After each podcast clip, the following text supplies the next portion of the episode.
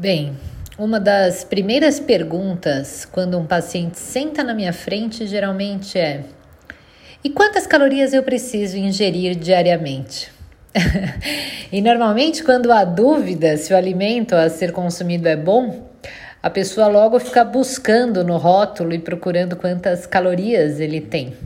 Esse é um hábito comum de muitos, mas será mesmo que apenas essa informação é válida para manter uma dieta adequadamente? Bom, independentemente de calorias, o importante a ser observado são quais nutrientes o alimento vai disponibilizar para você. Visto esses nutrientes, verificar então o valor biológico desse alimento pois calorias por calorias não serão suficientes para manter a tua dieta adequada, obtendo resultados de melhora da composição corporal, melhora do seu desempenho físico.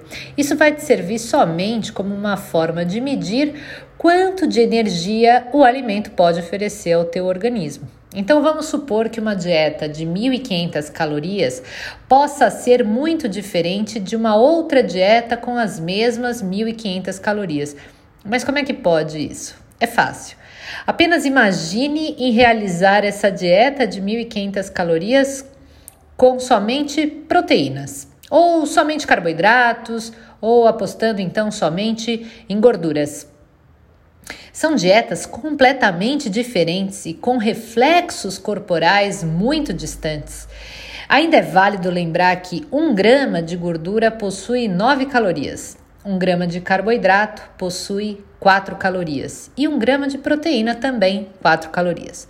No caso de carboidrato, quando a gente pensa dessas 4 calorias provenientes do açúcar, então a gente deve considerar que são 4 calorias também provenientes da batata doce. Bem, as calorias, sim, mas o índice glicêmico não, ou seja, 4 calorias de açúcar te causam um impacto numa resposta bem diferente de 4 calorias provenientes da batata doce. No caso de proteínas, por exemplo, aquelas de origem animal vão ter um maior valor biológico que as de origem vegetal. E com os lipídios também acontece algo bem parecido, porque o impacto corporal de 9 calorias de gordura saturada é totalmente diferente de 9 calorias vindas de gorduras insaturadas ou poliinsaturadas, de sementes, castanhas, azeite. Então, se usarmos um exemplo de refeição que te forneça de uma forma ilustrativa 250 calorias de peito de frango, mais 250 calorias de batata doce, totalizando então 500 calorias. Não seria uma medida inteligente trocar essa refeição por 500 calorias de chocolate, certo?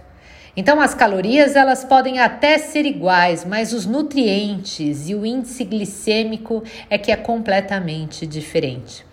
Dessa forma, então, fica muito claro que a informação da quantidade de calorias que o alimento te oferece é muito vaga.